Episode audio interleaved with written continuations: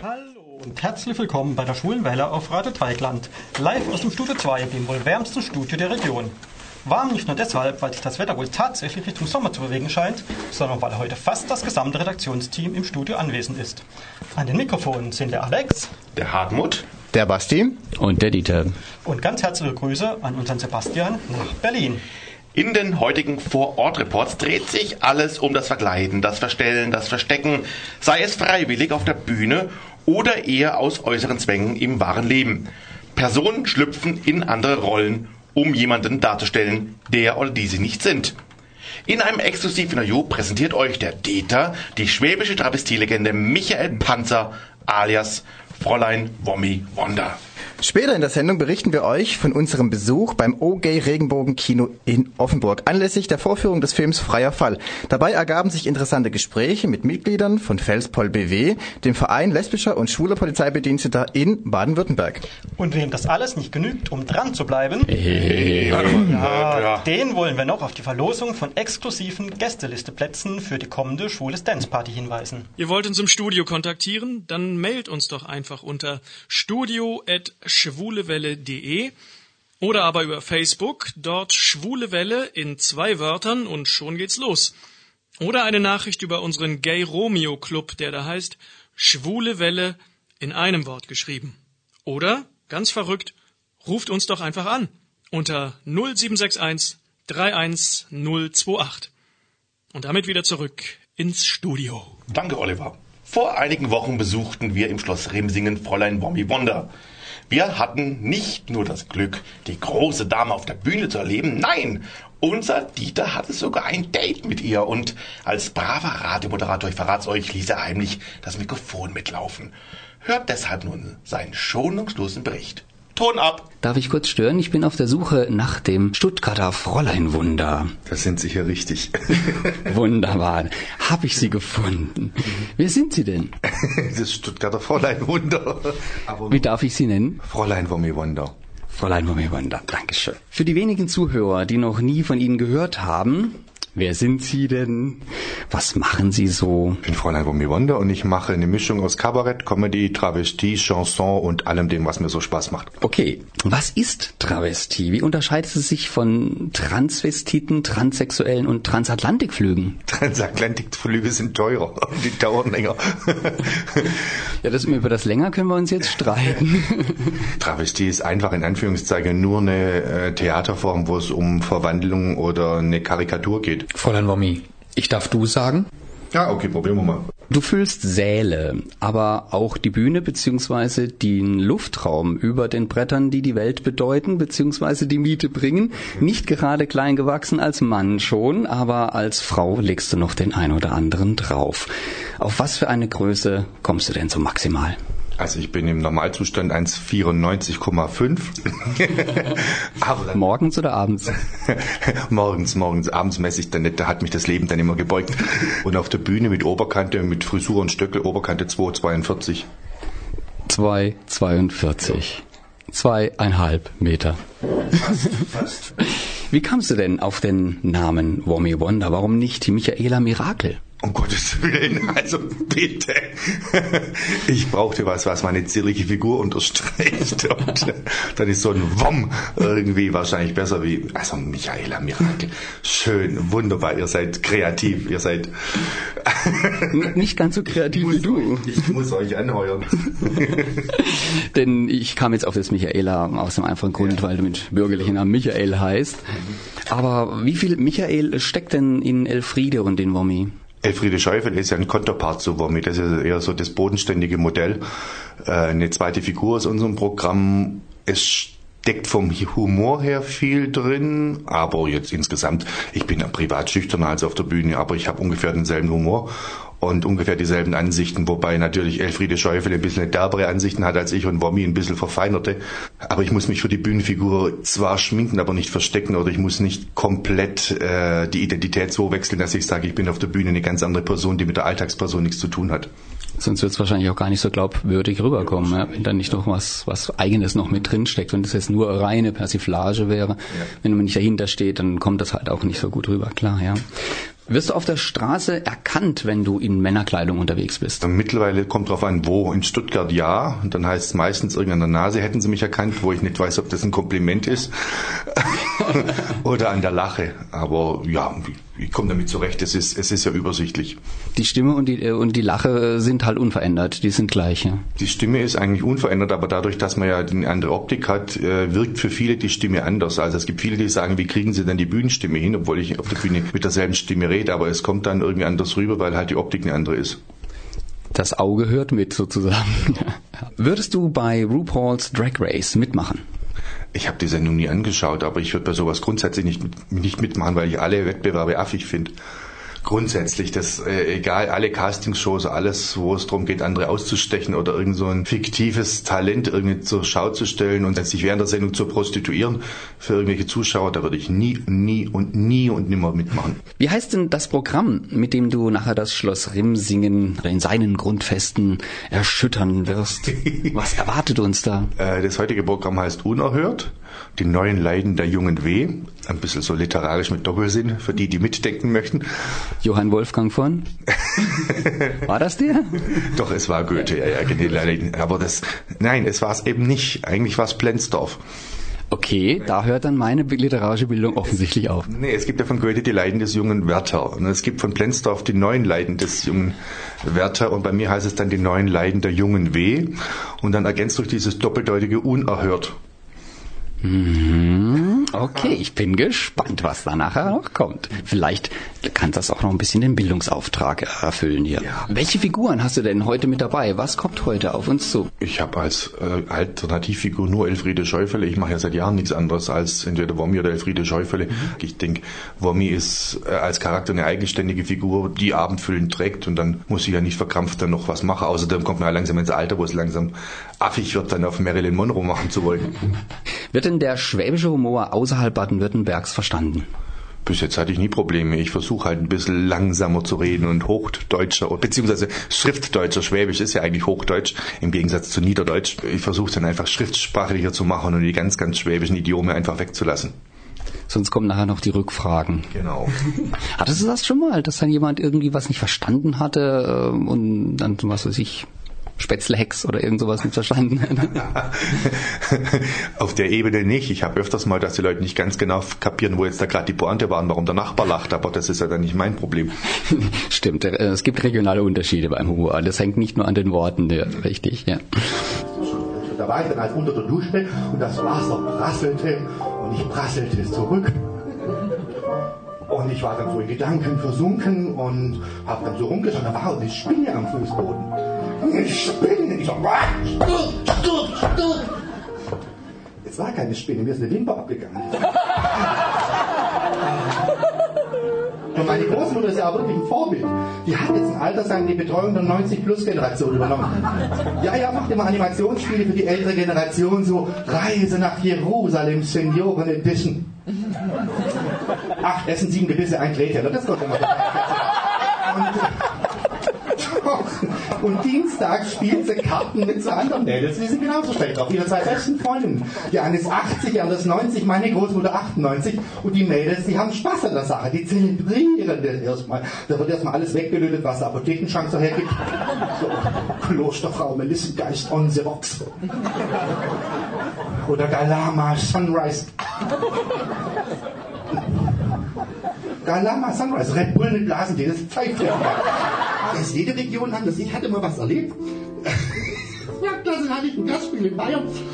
Ich mag die Bayern, da kam der Veranstalter und meinte, hey ho, jetzt kommt gleich so eure Zipfelbritschen. Das war so als Ansage, so nicht gedacht.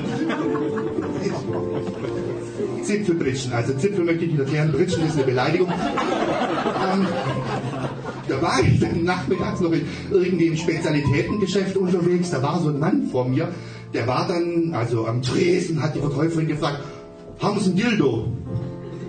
Und ich sagt, was ist los? Haben Sie ein Dildo? Sagte, na, sowas haben wir nicht. Ach, schade, ich habe einen Gurkensalat gemacht, ich hätte noch ein Dildo.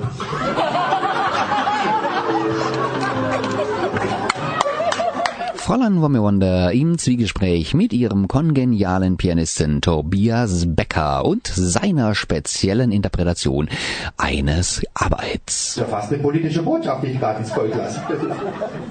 Kann man sagen, oder? Ja, kann man schon sagen.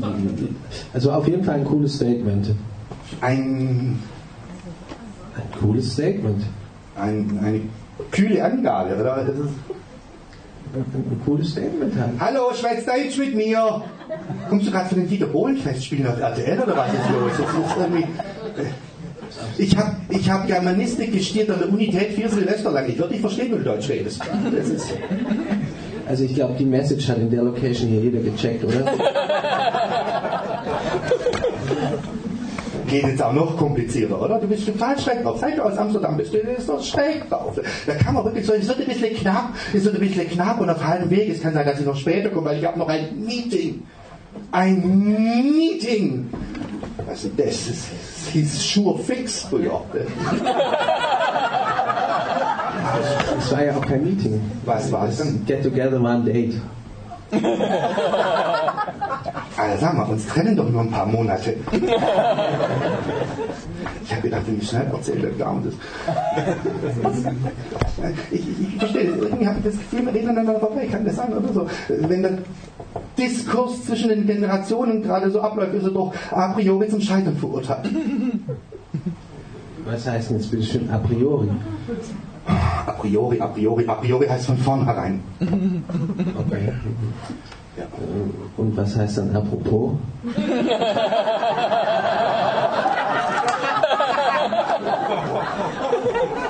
Der war schlecht. Der war sowas von ganz schlecht. Da bist du völlig fachfremdes Gebiet. Ich bin dich auf deine Kernkompetenz. Spiel!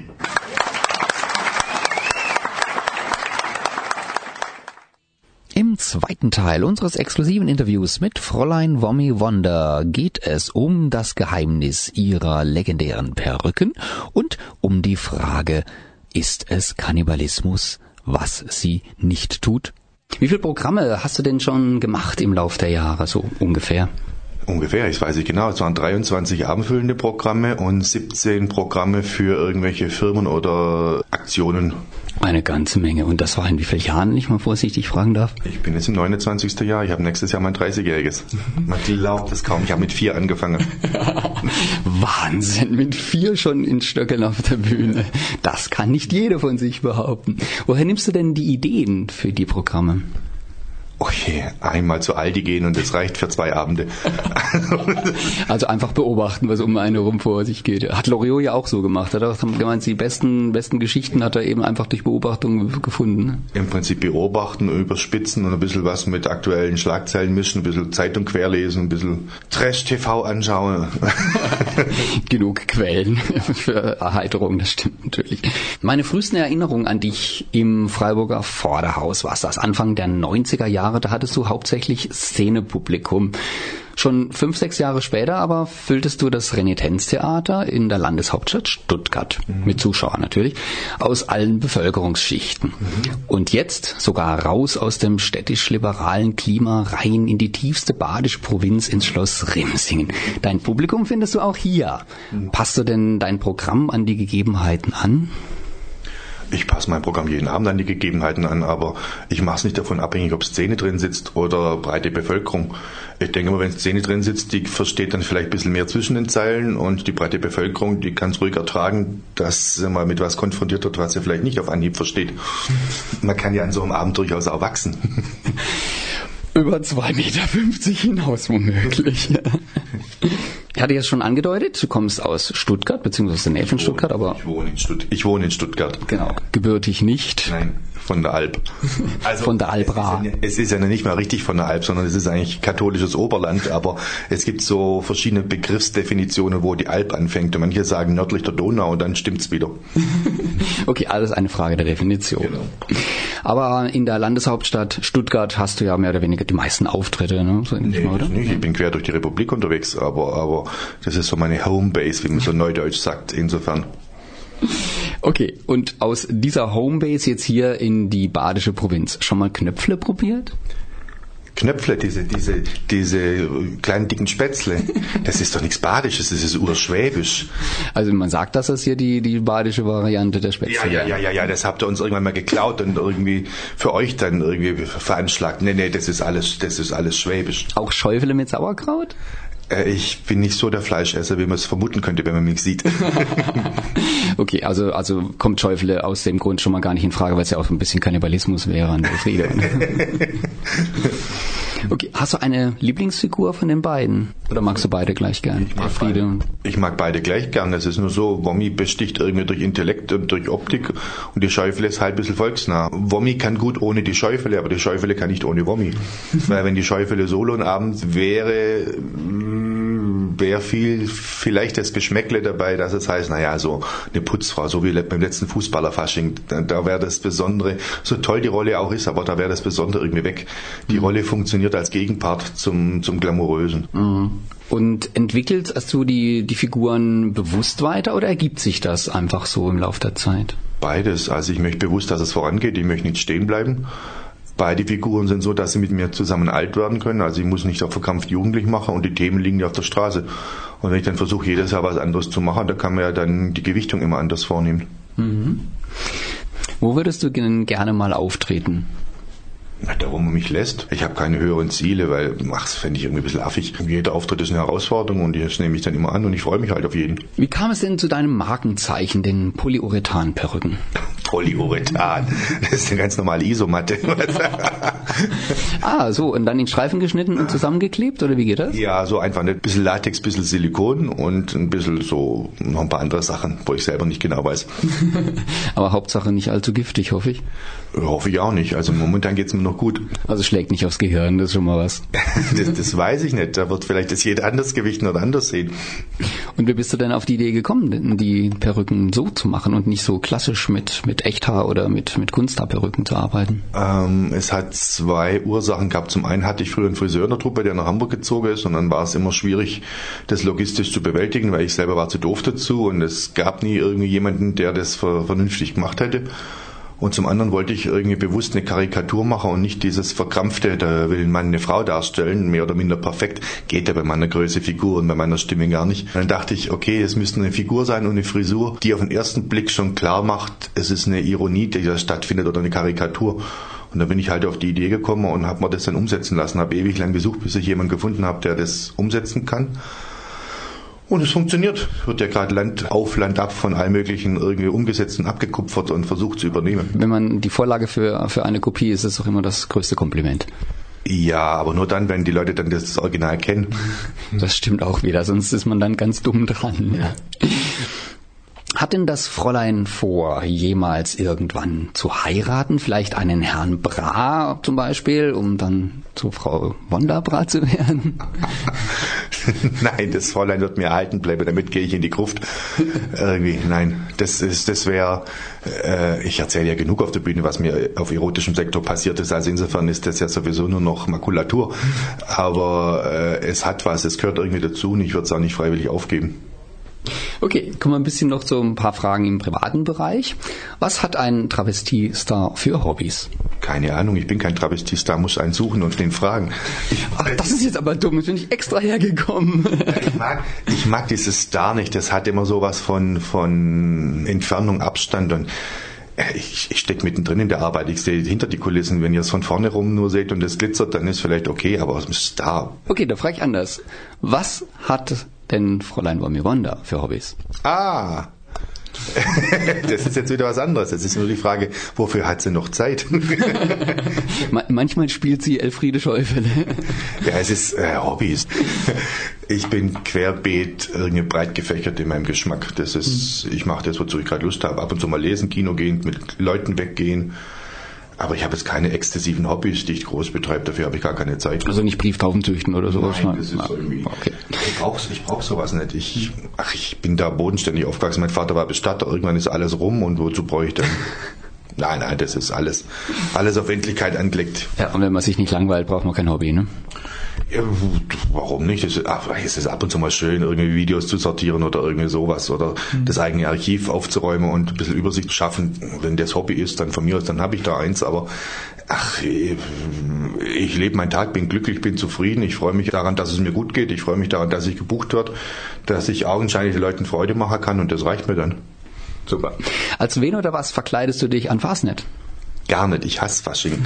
Fasching, Fasern, Karneval. Es ist für mich ähm, Ja, wenn es den Leuten Spaß macht. Ich habe nichts dagegen, dass das jemand exzessiv durchzieht, aber er sollte dann dran denken, dass Fasching die Vorbereitung zur Fastenzeit ist. Also wer dann exzessiv Fasching feiert, sollte dann auch exzessiv äh, die Fastenzeit einhalten. Dann wäre es konsequent. Ja, das machen leider die wenigsten. Nein, ich habe mit Fasching das Problem, dass äh, vielfach da alles ausartet, weil die Leute dann für sich so einen Freibrief nehmen, jetzt können wir fünf Tage lang die Sau rauslassen und danach sind wir wieder verklemmt und mhm. spießig und äh, wenn sie es brauchen, damit sie durch Jahr kommen, ist ja von mir aus recht, aber ich finde es immer ein bisschen komisch. Ich bin lieber das ganze Jahr gut drauf und dann muss ich da nicht am Fasching eine bunte Nase aufsetzen und so ein kleines lustiges Hütchen reinklemmen und dann sagen, juhu, jetzt werfen wir zwei Konfetti und nennen das dann Stimmung. Also ich weiß nicht. Stimmt auch wieder, ja. Wie sieht denn dein Traumurlaub aus? Oh Gott, Urlaub hatte ich noch nie richtig gemacht. Ich, mein letzter kleiner Urlaub war 2001, also so gesehen, keine Ahnung. Ja, ich rede ja auch vom Traumurlaub. Habe ich nicht. Das ist, wenn ich einen Traumurlaub hätte, würde ich ihn irgendwie umsetzen oder realisieren. Okay. Bist du schon mal in Berlin gewesen? Regelmäßig. Und hast du da auch die Schwaben in der Diaspora besucht? Ja, natürlich. Wir sind neben den Türken die zweitgrößte Minderheit. Man hörte davon jetzt vor kurzem in der Presse. Ja, ja das war ja affig. Wegen das mal irgendwie anstatt Brötchen muss man jetzt Schrippe sagen oder anstatt Wecken irgendeine Schrippe. Also, wenn es keine größeren Probleme gibt, gibt, geht's der Stadt gut. Mal gucken, was sie dann im Flughafen verkaufen. ja, das ist dann die große Frage. Wahrscheinlich irgendwas auf Englisch. Bread Rolls oder sowas. Fahrtsgepäck oder sowas. okay, vielen Dank. Elfriede Schäufele ist ungefähr das Gegenteil von Fräulein Wormewonde, aber nichtsdestotrotz ein und dieselbe Person. Jedenfalls wird sie von ein und derselben Person dargestellt.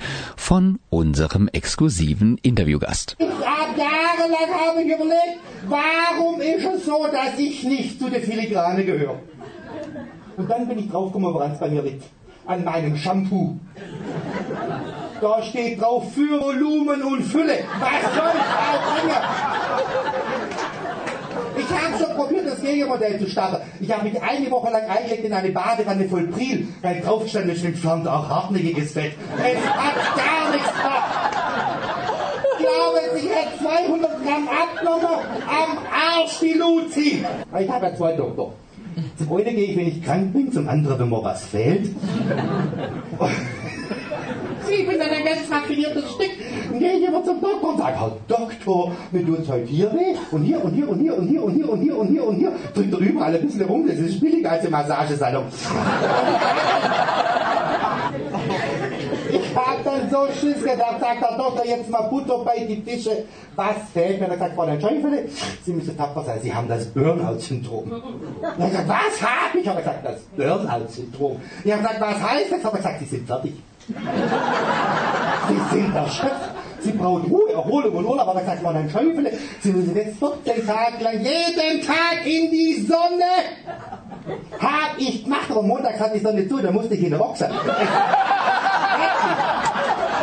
Elfried, wenn du zum Skifahren gehst, du hängst dir einen Ring Fleischwurst um den Hals.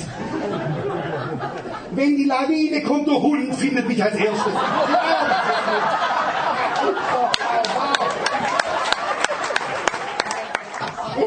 War so spitz auf den.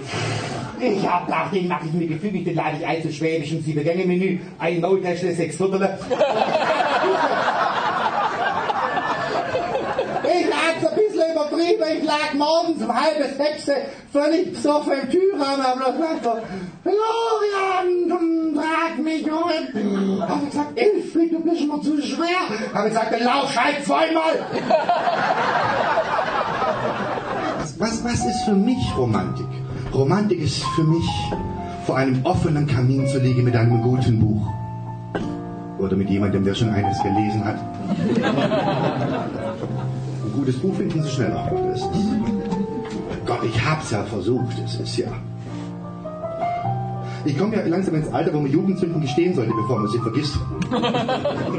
Und ich halte mich an Oskar Walter, wenn gesagt hat, man sollte Versuchungen nachgeben, man weiß nicht, wann die nächste kommt. Ich habe hab schon alles versucht, ich habe schon Anzeigen geschrieben oder gesetzt in die einschlägigen Gazetten so. Frau mit Grill sucht Mann mit Kohle. Hat nichts gebracht. Die Nachfrage war übersichtlich. Und ich, ich wusste nicht, an was es lag. Und dann kam er auf die Idee, meinte, ich sollte mich den neuen Medien nicht verschließen. Ich solle mal ins Internet. Ja, dann wollte ich ins Internet, dann hatte es zu. Dann hatte ich liebe, liebe Leute, die haben mir so ein Probeabo geschenkt bei neu.de oder Parship. Oh Gott, das war wie Rudis Resterampe. Aber mein Gott, ich hab's probiert.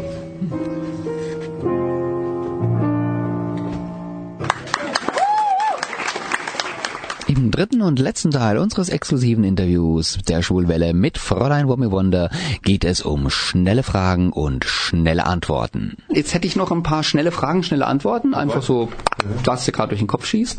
Stöckel oder Birkenstock? Stöckel. Maultaschen oder Rostbraten? Beides. Miteinander. Hm, mit Sösle. Ja, mit Soße natürlich. Ohne Soße geht beim Schwaben nichts. Kehrwoche oder Urlaub? Oh, das ist jetzt böse. Ich, ich bin von Natur aus auf Reinigkeit abonniert, äh, schaffe es aber nicht, das so umzusetzen, wie es die schwäbische Kehrwoche vorschreibt. Und mit Urlaub bin ich nicht so vertraut. Insofern so ein gesundes Mittelding. Schwierige Frage, ich gebe es zu. Motte oder Motto? Motte oder Motto? Also Kleidermotten wirst du wahrscheinlich nicht so mögen. Um Gottes Willen, ich habe Lavendel im Schrank. Und dein Motto? Äh, Motto, ja, Motto, das ist immer. Ich weiß nicht genau, das Motto von mir lautet irgendwie, äh, wenn schon auf der Titanic, dann wenigstens erster Klasse. äh, ich weiß nicht ganz genau, so ein Motto ist immer so ein bisschen so ein großer Begriff. Das ist immer so, wenn die Leute kommen und sagen, heute alles zum Thema XY, denke ich immer, nö, alles zum Thema geht nicht. Und was habe ich für ein Motto? Habt Spaß am Leben und freut euch. Also irgendwie, ich weiß nicht. Ja, damit kann man doch leben, ne? Perücke oder Per Steinbrück? Oh, was für Wortspiele. Wow, das kann ich heute Abend gar nicht mehr unterbieten. Entschuldigung. mal Steinbrück mit Perücke, das wäre mal ein Bild. Das wäre doch mal was. Ober- oder Unterschwaben? Oberschwabe. Natürlich. Jetzt sind wir nochmal beim Thema. Wecken oder Schrippen? Egal wie, Hauptsache, Hauptsache mit Butter und Marmelade. Wecken oder ausschlafen lassen? Wecken. Jetzt muss ich gerade wieder überlegen, was ist. Natürlich wecken. Was im Bett? Wenn man, wenn man tot ist, kann man noch lang genug still sein und schlafen. Das ist. Mann oder Frau? Wofür? Fürs Putzen oder für, für die Freizeitgestaltung? Ist damit schon beantwortet. Nein, das ist gar nicht. Ich bin da. Achso, ja. Äh, du fragst jetzt ein Fräulein, worauf es abfährt. Super klasse. Rein, rein tendenziell natürlich wären mir Männer lieber. Ich habe nichts gegen Frauen so als Kumpels oder so, aber ich. Ist okay dann. Alles klar. Gut, vielen Dank. Ja, auf www.wommi.de findet man noch viel mehr Details über das Schwäbische. schreibt. Wer man schreibt, wie man schreibt. Wie schreibt man es denn? Buchstabier mal. Wilhelm Oskar Martha Martha Y. ist aber ein langer Name. naja, weil ich sag's nur deshalb, weil viele dann irgendwie Wommi mit I schreiben oder mit IE oder dann. Ach, Das war Fräulein Wolmi Wonder vor Ort im Schloss Rimsingen, exklusiv für die Schwule Welle Freiburg. Das Interview führte Dieter und er bedankt sich sehr herzlich beim Fräulein Wolmi Wonder, der schwäbischen Travestielegende. oh, Legende, ich lebe noch. Danke, aber. Legende schon zu Lebzeiten. Hier ist wieder die Schwule Welle 102,3 am Donnerstagabend. Und jetzt geht's los mit der Verlosung der Gästeliste Plätze. Für die beliebteste Gay-Party in der Region verlosen wir, so wie oft, äh, auch heute wieder zweimal einen Gästeliste-Platz. Am Samstag wird mal wieder im Restaurant Walze getanzt und gerockt, was das Zeug hält. Ab 22 Uhr geht's los mit DJ Phonix und seiner Hausmusik. Er legt auf, und zwar Dance und Charts. Es gibt auch noch von 10 bis 11 und von 1 Uhr bis 1.30 Uhr zweimal Sekt Happy Hours. Wer es nicht sagt, der ist selber schuld. Kommt hin, wer Lust hat, einfach jetzt anrufen und zwar unter 0761 31028. Freiburg 31028. Und während ihr anruft und die Leitung glühen lässt, machen wir schon mal weiter. Am 24. Mai besuchten der Dieter und ich auf Einladung der OGays eine Veranstaltung im Rahmen des Regenbogenkinos in Offenburg. Auf dem Programm dieser regelmäßigen Filmreihe stand an diesem Abend die Premiere von Freier Fall. Da es in diesem Film auch um Probleme homosexueller Polizisten geht, wurden dazu Mitglieder des Vereins lesbischer und schwuler Polizeibediensteter in Baden-Württemberg, kurz Felspol BW, eingeladen. Da ließ es sich unser rasender Reporter Dieter nicht nehmen, interessante Gesprächspartner und Partnerinnen am Infostand und im Kinosaal ans Mikrofon zu holen. Die Schwule Welle im freien Fall. Aber keine Angst, wir sind weich gelandet. Ich stehe hier umringt von Polizei und da fühle ich mich richtig wohl. Das ist äh, wirklich eine ungewöhnliche Situation mitten im Kino. Aber ich habe hier Menschen, Männer und Frauen von Felspol vor mir. Felspol ist der Verein der lesbischen und schwulen Polizeibediensteten. Ist das so richtig?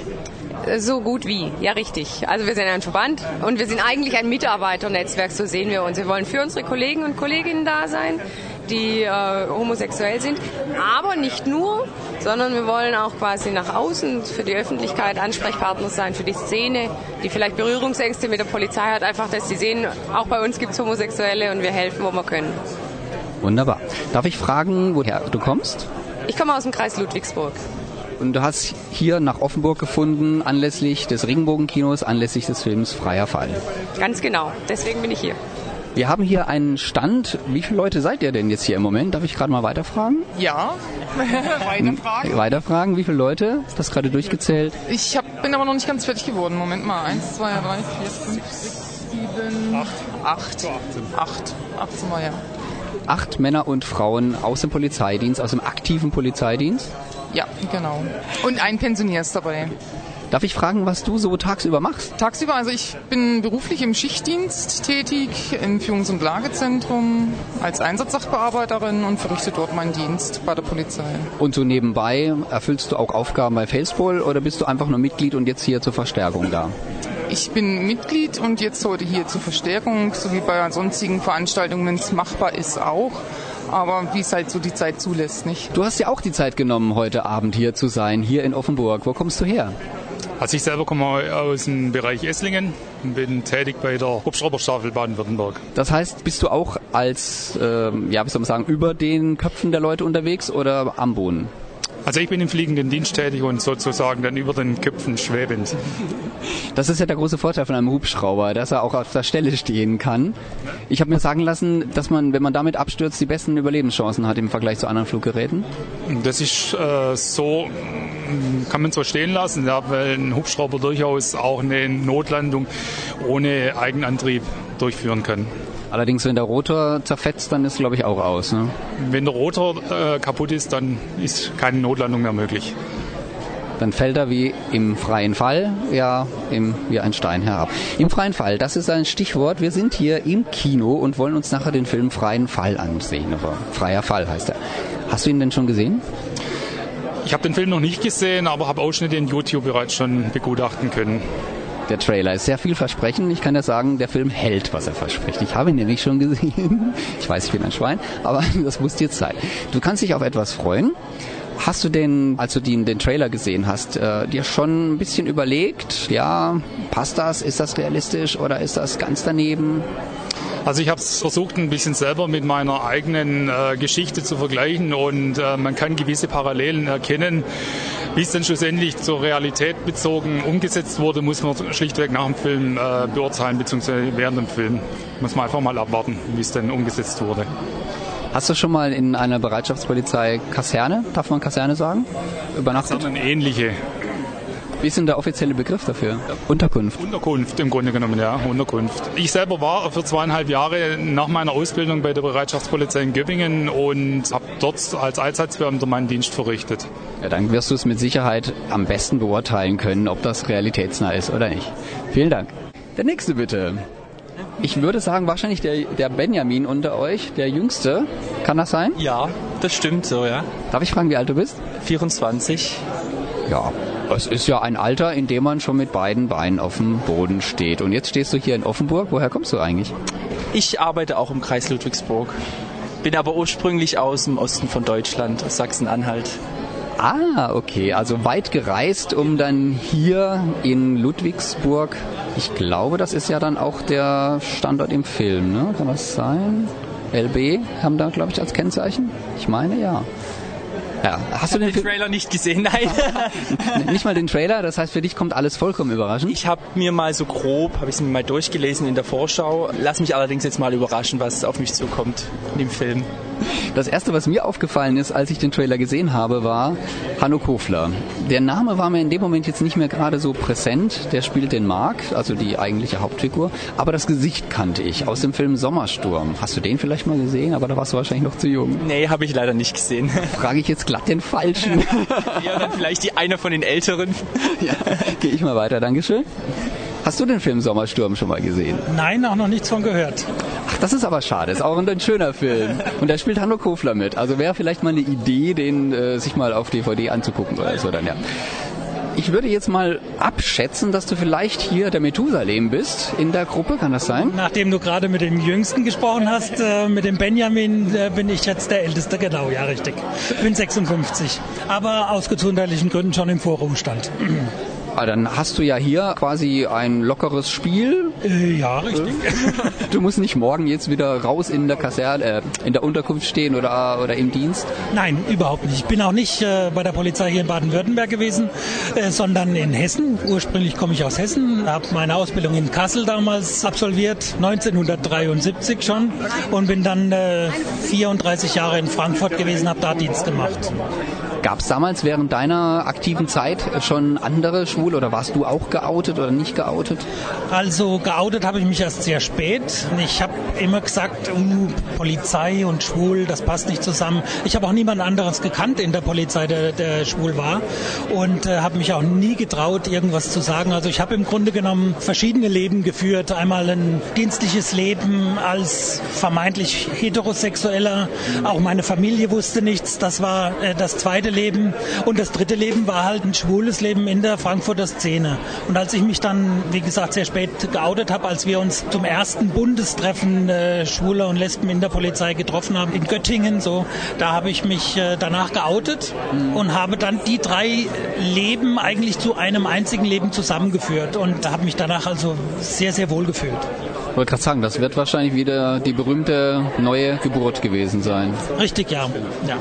Und auf was für eine Resonanz bist du damals gestoßen, deinem Umfeld? Also ich habe ja immer Angst gehabt davor, auch als ich mich bei meinen Eltern geoutet habe. Und das war ja sehr berührend für mich, als ich meinen Eltern dann gesagt habe, dass ich halt homosexuell bin, dass sie keine Schwiegertochter bekommen und dass sie auch keine Enkelkinder von mir zu erwarten haben. Und ich habe mir vorgestellt, meine Mutter fängt an zu heulen und mein Vater wirft mich raus. Es ist aber dem nicht so gewesen. Bis spät in den Abend haben wir zusammen über das Problem gesprochen. Und äh, zum Schluss hat dann äh, mein Vater zu mir gesagt, solange du lebst oder solange wir leben, bleibst du unser Sohn. Und das war also schon äh, sehr berührend für mich. Mehr kann man echt nicht erwarten, ja. Jetzt darf ich nochmal kurz zurückkommen, weil er gerade erzählt hat, wie es damals war, als, als er in deinem Alter war. äh, mit dem, mit, noch nicht auf der Welt. mit dem Outing und so. Wie ist das heute? Bist du geoutet bei dir in der Einheit? Ja, bin ich. Ich bin ja im Schichtdienst, von daher bin ich in meiner Dienstgruppe geoutet, ja. Schichtdienst bedeutet für einen Nicht-Sachverständigen? Äh, Reifendienst, sprich, also wenn es ein Verkehrsunfall beispielsweise äh, passiert ist, dann sind wir dann meistens immer die Ersten vor Ort und nehmen den ganzen Unfall auf oder, sage ich jetzt mal ganz pro forma, eine Leiche. Da sind wir dann auch meistens Ersten, bevor dann die, die Kollegen von der Kriminalpolizei äh, kommen sozusagen. Also wir haben, müssen sozusagen alles können. Das ist also ungefähr doch schon das Richtige, was man, richtig, was man im Fernsehen so sieht. Genau. Dass, dass genau. der Streifenwagen schon da ist, äh, wenn dann die Damen und Herren Kommissare mal angeschlappt kommen. Ja. Genau, zum Beispiel. okay. Du bist geoutet. Hast du eine besondere Erfahrung gemacht damit? Ist es, für, ist es dir leicht gefallen oder schwer gefallen? Wie haben die Leute reagiert? Leicht fällt es wahrscheinlich keinem, sich, sich zu outen, vor allem in so einem, in so einem männlich, also Macho-Verein, darf man das sagen? Ja, Macho-Verein würde ich es jetzt nicht nennen wollen, aber es ist schon sehr äh, auf Männlichkeit früher gewesen. Jetzt geht's, jetzt ist, jetzt ist viel, viel getan worden, auch von Felspohl. Sicherlich fällt es nicht leicht, aber ich habe zum größten Teil wirklich nur gute Erfahrungen äh, mit meinem Outing gemacht. Hm. Genau. Also die Kollegen haben das eigentlich ganz gut alle angenommen.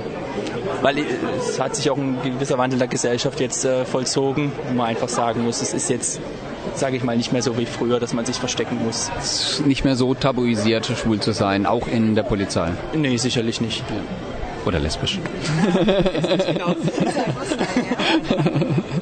Gibt es eigentlich einen Unterschied jetzt bei euch in der Wahrnehmung, in der Akzeptanz bei, bei Kollegen oder so? Also ich, ich habe mir so sagen lassen, dass es eigentlich tendenziell eher mehr lesbische Frauen als schwule Männer im Polizeidienst gäbe. Ist das auch eure Wahrnehmung? Ich glaube, das kann man nicht wirklich beantworten, weil nicht alle homosexuellen Kollegen sich auch genötigt fühlen, sich bei uns zu outen. So auf den ersten Blick würde ich sagen, ja, wahrscheinlich mehr Lesben als Schwule. Das ist also doch eher andersrum als jetzt zum Beispiel im Friseurbereich oder so. Ja, wobei meine Freundin ist Friseurin und ist lesbisch. Wo ist der Fettnapf? Ich suche nämlich. okay, also das ist natürlich jetzt auch nicht uninteressant, ja. Du im Macho-Beruf und sie in, im Tuntenberuf tätig. Was erzählt ihr euch denn abends so beim Abendessen? Wir erzählen uns unseren Tag. Also ich erzähle, was ich erlebt habe und sie erzählt von ihren Kundinnen. Da gibt es auch oftmals die eine oder andere nette Geschichte. Und äh, es gibt immer was zu quatschen. Musste sich schon mal die Polizei rufen, weil die eine oder andere Kundin ausfällig geworden ist? Nein, das war noch nicht nötig. Aber wir sind immer mal wieder kurz davor wegen der Nachbarin, aber das ist eine andere Geschichte. Okay, das wollen wir jetzt nicht allzu sehr vertiefen. Einen haben wir noch. Heute in Zivil? Heute in Zivil. Ausnahmsweise in Zivil oder immer in Zivil? Nee, normalerweise trage ich auch Uniform. Ich bin im Ermittlungsdienst äh, tätig, also im Tagesdienst. Habe jetzt allerdings hier noch kein T-Shirt und von daher in Zivil. Was bedeutet Ermittlungsdienst? Ermittlungsdienst bedeutet, das ist der Bezirksdienst. Da wird die Arbeit, die im Streifendienst aufgenommen wird, die anfällt, äh, werden bei uns zu Ende bearbeitet. Das ist so eine Unterstufe vor der Kriminalpolizei. Also die schweren Straftaten werden von der Kriminalpolizei bearbeitet. Die Fälle der einfachen und mittleren Kriminalität, die werden vom Bezirksdienst bearbeitet. Und da wird auch alles, was so äh, anfällt, Taschendiebstähle, Computerkriminalität, alles, was Diebstähle, Einbrüche, was man sich so vorstellen kann, Körperverletzungsdelikte in dieser Richtung. Ist das denn so ein bisschen was, was man so vielleicht unter Innendienst auch versteht? Ja, kann man sagen. Streifendienst draußen unterwegs und bringt ich, euch dann die ich, Kundschaft? Ich wäre gerne öfters unterwegs draußen auf der Straße, aber die Arbeit zwingt uns an den Schreibtisch, an den ja. PC und ans Telefon. Das ist, ist leider so. Darf ich fragen, aus welcher Ecke du kommst? Aus Heidelberg. Also ich arbeite bei der Polizeidirektion in Heidelberg. Mhm. Und dann hast du den Weg hier nach Offenburg gefunden, um deinen Kollegen hier den Rücken zu stärken oder musst du auch Papierkram machen? Das zum einen, um den Kollegen den Rücken zu stärken, aber auch, es war für mich besonderes Interesse. Ich habe den Zeitungsartikel gelesen und da meine Geschichte so ein bisschen ähnlich ist, wie da beschrieben wird, bin ich unglaublich gespannt, was da jetzt passiert, wie es gespielt wird. Also da bin ich echt gespannt, weil meine Geschichte lief so ähnlich, also auch mit Hausbau, mit Freundin, mit Verlobung. Warst du auch bei der Bereitschaftspolizei oder bezieht sich das jetzt mehr auf den privaten Bereich, was bei dir so parallel verlief? Ja, der private Bereich. Also Bereitschaft, Vollzeit, äh, weiß ich jetzt nicht, was da im Film genau vorkommt. Muss ich jetzt mal abwarten. Ja, also ich habe den Film schon gesehen, hatte ich vorhin schon erwähnt. Und Hausbau spielt eine wichtige Rolle, da wirst du dich mit Sicherheit wiederfinden. Auch die Freundin ist nicht unschwierig. Ich hoffe mal, dass es bei dir besser gelaufen ist als da. Aber ich freue mich, dass du da bist und viel Spaß beim Film nachher. Ja, vielen Dank. Gerne direkt vor dem Film im ausverkauften Kinosaal gab der Vorsitzende von Felspol Baden-Württemberg, unserem Dieter, der gerade neben mir hier im Studio sitzt, ein Interview. Und Ralf, der Vorsitzende der OGs als Veranstalter der Regenbogen-Kinoreihe, gab eine kleine Einführung. Aber Leute, was erzähle ich euch? Hört es euch doch selbst an. Hallo und herzlich willkommen zum 24. Regenbogen-Kino hier in diesem Saal. Ich bin hoch erfreut. Ich habe noch nie so einen vollen Saal hier gesehen. Das ist sensationell. Freut uns wirklich sehr, dass ihr, dass Sie so zahlreich erschienen sind. Und äh, wir freuen uns sehr, dass wir euch diesen wirklich außergewöhnlichen Film zeigen können. Besonders begrüßen möchte ich die vielen Polizeiangehörigen, die heute Abend da sind. Also ist eine ganz sichere Vorstellung, überall ist Polizei. Es soll jetzt keine Drohung sein oder so. Also unser Publikum benimmt sich eigentlich immer hervorragend. Aber es ist also viel Polizei unter uns. Das freut uns sehr, denn in dem Film geht's ja auch um die Polizei, um Lesben und Schwule bei der Polizei. Und ich möchte da selber gar nicht so viel dazu sagen, sondern wir haben da jemand viel kompetenteres. Da darf ich ganz herzlich begrüßen den Dieter von der Schwulen Welle im Radio Dreieckland, Freiburg. Der wird uns nämlich jetzt hier vorne erstmal ein Interview geben. Und zwar ein Interview mit dem Thomas Ulmer, Vorsitzender von Felspol, also Felspol Verband lesbischer und äh, schwuler äh, Polizeibediensteter. Er ist Vorsitzender hier in Baden-Württemberg. Und die zwei werden sich hier mal kurz für uns uns unterhalten, die ganze Sache ein bisschen vorstellen, wie es denn so den Schwulen geht in der Polizei, dass wir sicher wirklich auch aus erster Hand erfahren und nicht nur aus dem Film. Danach geht dann der Film sofort los und ich wünsche euch allen hier äh, viel Vergnügen und äh, darf nur den Dieter und den Thomas hier gerade zu mir auf die Bühne bitten. Vielen Dank, Ralf. Einen wunderschönen guten Abend hier im Kino in Offenburg. Ich bin der Dieter aus Freiburg. Ich habe den weiten Weg auf mich genommen, um heute den Thomas vorzustellen. Der Thomas ist, wie vorhin schon von Ralf so nett angekündigt, der Vorsitzende von Felspol. Felspol klingt nach einer Abkürzung. Was bedeutet die? Ja, das ist eine sehr sperrige Abkürzung. Wir haben auch sehr lange gebraucht, bis wir diese, bis, bis wir diesen Namen hatten. Äh, Das ist die Abkürzung für Verband lesbischer und schwuler Polizeibediensteter in Deutschland. Und wenn es in die Länder geht, dann heißt das Ganze Verein lesbischer und schwuler Polizeibediensteter hier in Baden-Württemberg, eben Baden-Württemberg. Wie ist Felspol entstanden? Da gibt es ja so eine kleine nette Geschichte dazu. Ich erzähle sie immer gerne, wenn ich äh, bei den diversen Fortbildungsveranstaltungen bei der Polizei bin, mit welchen Ängsten wir zu der damaligen ja, Gründungsveranstaltung gefahren sind. Es war das Jahr 1994. Ein Berliner Journalist aus Baden-Württemberg, äh, der hat äh, recherchiert, äh, wie gab es Schwule und Lesben in den 20er Jahren letztes Jahrhundert bei der Polizei. Und da ist er relativ weit gekommen, das war eine sehr liberale Zeit und hat sich dann die Frage gestellt, im Jahre 94, gibt es im Jahre 94 Lesben und Schwule bei der Polizei? Er hat dann eingeladen und äh, ich bin mit einem Kollegen dahin gefahren. Wir haben uns in jedem Autobahnparkplatz haben uns überlegt, was machen wir eigentlich, wenn es da nur Frauen hat. Ähm, wir sind dann da trotzdem hingefahren, kamen dann dort an. Waldschlösschen kennt wahrscheinlich fast jeder oder zumindest mal gehört. Äh, liegt völlig in der Pampa und wir sind da vorgefahren und es waren keine Fahrzeuge auf dem Parkplatz. Haben gedacht, okay, wir sind vielleicht die Einzigen, die da hinkommen. Ja, drin waren dann 30 Kollegen, Kolleginnen haben sich nicht getraut. Und wir haben dann gefragt, wie die eigentlich dorthin gekommen sind. Und die Antwort war dann, ja, wir haben Angst, dass die örtliche Polizei da vorbeifährt, schreibt die Kennzeichen auf und äh, meldet es dann der entsprechenden äh, Dienststelle. Also die haben im nächstgelegenen Dorf, haben die geparkt und sind mit dem Taxi oder mit dem Bus dann zu diesem Waldschlösschen gefahren. Und so hat es angefangen. Hat sich doch in der Zwischenzeit ein bisschen gebessert, die Situation, oder sehe ich das falsch? Ja, es hat sich auf jeden Fall sehr viel verändert äh, in den fast 20 Jahren. Wir feiern nächstes Jahr unser 20-jähriges äh, äh, Jubiläum. Es hat sich sehr viel verändert. Es hat sich natürlich auch dadurch verändert, weil wir penetrant ständig vor irgendwelchen Ministerien in Deutschland gestanden sind und haben für unsere, äh, für unsere Rechte gekämpft und haben uns äh, eben eingesetzt, dass wir in der Polizei ähm, natürlich offener leben können. Das haben wir vorher so nicht besprochen, was ich jetzt sage. Ähm, wenn man zurückgeht ins Jahr 1967, ich habe eine ja, Jahresbroschüre des Präsidiums Stuttgart gefunden und im Jahr 1967 war Homosexualität zwischen, also angeordnet äh, zwischen ähm, äh, zwischen Stadtstreichern und dem Dirnengewerbe, so hieß die Prostitution damals. Da dazwischen wurde über Homosexualität berichtet. Und da weiß man, wie die Polizei damals gedacht hat. Es gab damals ja auch noch den 175er. Und äh, jetzt plötzlich stehen die aus eigenen Kreisen auch noch vor dem Ministerium und wollen äh, da rein und wollen mit dem Minister reden. Aber mittlerweile hat sich ja doch ganz gut entwickelt. Es wird mit Ministerien gesprochen, es wird auch einiges getan. Es sind ja auch genügend Leute bei der Polizei, die eure Unterstützung brauchen.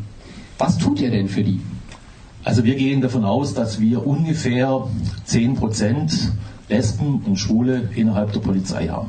Wir haben wahrscheinlich ein bisschen mehr lesbische Kolleginnen als schwule Kollegen, aber so ungefähr 10 Prozent. Wir sind, es gibt ja verschiedene Statistiken, wenn es darum geht, äh, der Bevölkerungsanteil von Homosexuellen, äh, dann sind wir relativ gut äh, mit dieser Zahl vertreten. Faceball macht äh, Beratungen. Also wir haben ja über diese 18, 19 Jahre, wo wir jetzt existieren, natürlich ein reichhaltiges Repertoire, was Kolleginnen und Kollegen für alles im Dienst passieren kann. Und wenn jetzt ein Kollege oder eine Kollegin zu uns kommt und sagt, äh, ich will mich outen, wie soll ich das anstellen, dann können wir natürlich sagen, der eine Kollege oder die Kollegin hat es so oder so gemacht und dann muss derjenige oder diejenige dann natürlich entscheiden, ob sie diesen Weg auch geht und wie sie ihn geht. Das heißt, ihr habt eine beratende Funktion, aber auch unterstützend. Also ihr greift auch ein. Ihr sagt nicht nur den Leuten, ihr könnt das und das tun, sondern ihr geht mit den Betroffenen auch zu Vorgesetzten oder vorgesetzten Dienststellen. Also wir sprechen natürlich, wenn wir von solchen Mobbinghandlungen oder Diskriminierungshandlungen erfahren, sprechen wir natürlich auch mit den Vorgesetzten. Ähm, meistens hilft es. gibt natürlich auch unverbesserliche. Äh, da muss man dann natürlich eine Etage höher anklopfen und muss dann über diese Schiene gehen. Die Beratung war jetzt ja auch hier in dem Film Freier Fall gefragt, eure Kenntnis und euer ja, Vermögen, auch die Beratung auszuüben. Wie sah das aus jetzt für diesen Film Freier Fall? Also die Produktionsfirma kam Ende 2011 auf uns zu mit der Hoffnung, wir könnten einen Kontakt herstellen zum Innenministerium, damit diese Produktionsfirma diesen Film innerhalb einer Bereitschaftspolizei drehen kann. Es ist in Baden-Württemberg aber so geregelt, dass äh, keine Filme, keine Produktionen in Dienstgebäuden bzw. auf Dienstgelände gemacht wird. Und dass dazu auch keine Fahrzeuge zum Beispiel oder Uniformteile äh, verliehen oder vermietet werden. Ähm, das haben wir denen dann gesagt und äh, dann hat man wohl jetzt eine andere Lösung äh, gefunden. Aber in der Folge, der Kontakt bestand ja, äh, kam es dann immer wieder zu Rückfragen von Seiten der Produktionsfirma. Ist diese Situation, die wir im Film darstellen wollen, ist das realistisch? Ihr seid aus der Polizei, ihr habt eine solche Situation innerhalb der Ausbildung schon mal erlebt oder wisst, wie die Ausbildung funktioniert. Also ist das realistisch, wenn wir dieses so darstellen? Es ging dann bis zu, äh, auf welcher Seite trägt man die Waffe, was gehört alles an den Gürtel ran und so weiter. Wie ich jetzt im Vorgespräch erfahren hatte, kommt ja der Bereitschaftspolizeidienst im normalen Polizeidienst Werdegang für sehr viele Bedienstete in Frage. Das heißt also, sehr viele laufen da durch. Das heißt also, dass das, was wir jetzt nachher im Film sehen, auch durchaus fast jeden Polizeibediensten auch mal irgendwo berührt hat, richtig? Es gibt nur ganz wenige Ausnahmen, die direkt eingestiegen sind. Das ist aber schon viele, viele Jahre zurück, äh, die eben dann sofort mit der Polizeiausbildung außerhalb der Bereitschaftspolizei angefangen haben. Aber der normale Weg ist, ich bewerbe mich bei der Polizei, bekomme, mache die Einstellungstests und komme dann zu einem bestimmten Termin, das ist in der, in der Regel immer der erste dritte oder der erste neunte, äh, zu einer Bereitschaftspolizei. Entweder habe ich sie mir rausgesucht oder sie wurde mir zugeteilt also hier in der Nähe zum Beispiel nach Warm. Hast du den Film denn schon gesehen? Ich habe den Film noch nicht gesehen und bin jetzt gespannt, weil ich habe von verschiedenen Kollegen äh, jetzt Teile geschildert bekommen, habe dann aber immer gestoppt und habe gesagt, ich will mich überraschen lassen. Dann kann ich also nicht allzu viel zum Film fragen, aber den sehen wir jetzt ja alle gemeinsam hier. Was ich dich noch fragen kann, ist, wie kann man euch erreichen? Wenn jetzt jemand hier unter uns ist oder auch jemand, das dann später im Radio hört und denkt, Mensch, da gibt es doch tatsächlich jemanden, den, dem ich mich anvertrauen kann. Wie erreicht man euch am besten? Also uns erreicht man übers Internet äh, www.felspool-bw.de äh, oder auf dieser Seite gibt es dann die Kontaktmöglichkeiten. Wir haben auch eine Telefonnummer geschaltet, wo man uns in ganz dringenden Fällen erreichen kann.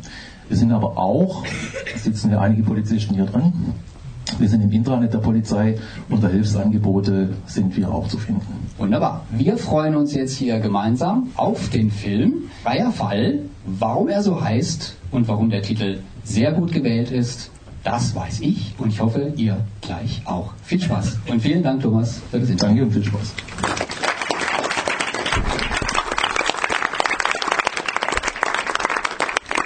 Es ist heiß, es ist Donnerstag es ist die schwule Wellezeit. Das war Erik Saade mit dem offiziellen Song zur Frauenfußball-WM Winning Ground. Und jetzt wieder zurück zu Dieter, nämlich nach dem Film sprach er noch kurz mit Karen und Tobias von Felspol. Und, oh Gott, wie hat, wie hat er euch gefallen? Sagst du es gerade nochmal? war gut. Was habe ich gesagt? Ich weiß gar nicht, was habe ich dir gesagt? Das kam so spontan. Wir haben festgestellt, dass es schade ist, dass er nicht mit Kai Engel auf und davon ist. Andererseits sind wir froh, dass es auch kein typisch deutsches Ende ist, weil sonst wäre er garantiert bei seiner Schnecke geblieben und irgendwann hätte er es als, äh, wie hast du gesagt, Erfahrung, als Erfahrung hätte es dann abgetan mit dem Kai vermutlich und dann ja. Als Ausrutscher oder Jugendsünde Ja, oder genau, sonst was. sowas dann halt, sowas dann halt gut, dass es Ja, der Schluss lässt ja eigentlich alles offen. Ja. Also, aber ich finde, man merkt, er ist erleichtert, er rennt schneller, er wie beflügelt, er macht auch diese Handbewegungen, Mhm. die er von Kai gelernt hat. Also ich denke, es ist ein eher positives Ende. Ah ja, es ist wie, wie ein Neuanfang. Ja. Jetzt Start in ein neues Leben, egal mit wem und was und wie es weitergeht. Aber es ist auf jeden Fall eine Art Befreiung für ihn gewesen, dass er nicht mehr in dieser Enge von dieser Beziehung war. Klar, diese Verpflichtung als Vater da vermutlich weiterhin, aber dass er jetzt auf jeden Fall nach vorne sehen kann und nicht mehr. Ja, das hat mich jetzt total abgelenkt. Tobi hat auch gerade nach vorne gesehen. Ja. Nee, also es war wirklich ein guter Film, muss ich schon sagen. Guter deutscher Film. Mir Echt gefallen. Und für SWR echt äh, freizügig. Also finde Ja. ich für eine SWR-Mitproduktion. Mhm. Also hat man doch äh, einiges Rel- gesehen. Relativ viel gesehen, ja. Ab 12 war der doch sogar, oder? Ne? Keine Ahnung. Ja, ab Ja. 12. Ja, dafür geht's. Also Ja. 12 ist echt- Ja, man deutet vieles an, sagen wir es mal so. Und, und für euch als Mädels, konntet ihr die Situation irgendwie nachvollziehen oder war das irgendwie komplett außerhalb eurer Lebenserfahrung? Nee, im Endeffekt kann ich es total nachvollziehen.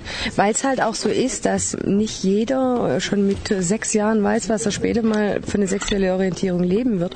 Und ich glaube, da gibt es mehr Leute, als wir glauben, in heterosexuellen Beziehungen, die erst viel zu spät feststellen, dass sie da vielleicht nicht unglücklich sind, aber dass sie nicht wirklich glücklich sind. Das gewisse Etwas fehlt dann einfach, ja. Genau. Und Also- insofern ist das ja, kann man das ja gut auch auf äh, Frauen übertragen. Also ich war da total auf Seite des äh, neuschwulen Kollegen. Dankeschön. Dann noch einen schönen Abend. Ebenfalls. Danke. Ja, und Freier Fall läuft zurzeit im Übrigen zweimal täglich im Apollo-Kino in Freiburg. Und damit wären wir schon bei den Veranstaltungshinweisen.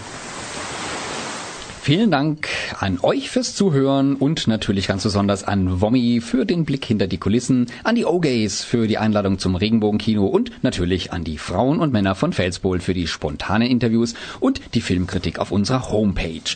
Da kann man übrigens auch noch zusätzlich ein paar lustige Interviews anhören, die wir leider nicht mehr ganz in die Sendung reinpacken konnten.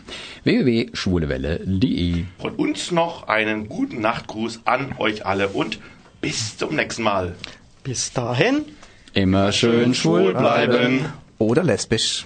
Tschüss. Ciao. Du hast die letzte Live-Sendung verpasst? Mach doch nichts, denn du kannst sie ja nachhören in unserem Podcast auf www.schwulewelle.de. Leider ohne die Musik, die gibt's nur übers Radio, dafür aber alle Beiträge rund um die Uhr. Der Schwule Welle Podcast bei www.schwulewelle.de. Diese Sendung wurde Ihnen präsentiert von Schwule Welle, dem einzigartigen und nicht zuletzt wärmsten Programm in der Toskana Deutschlands, mit freundlicher Unterstützung von Radio Dreieckland.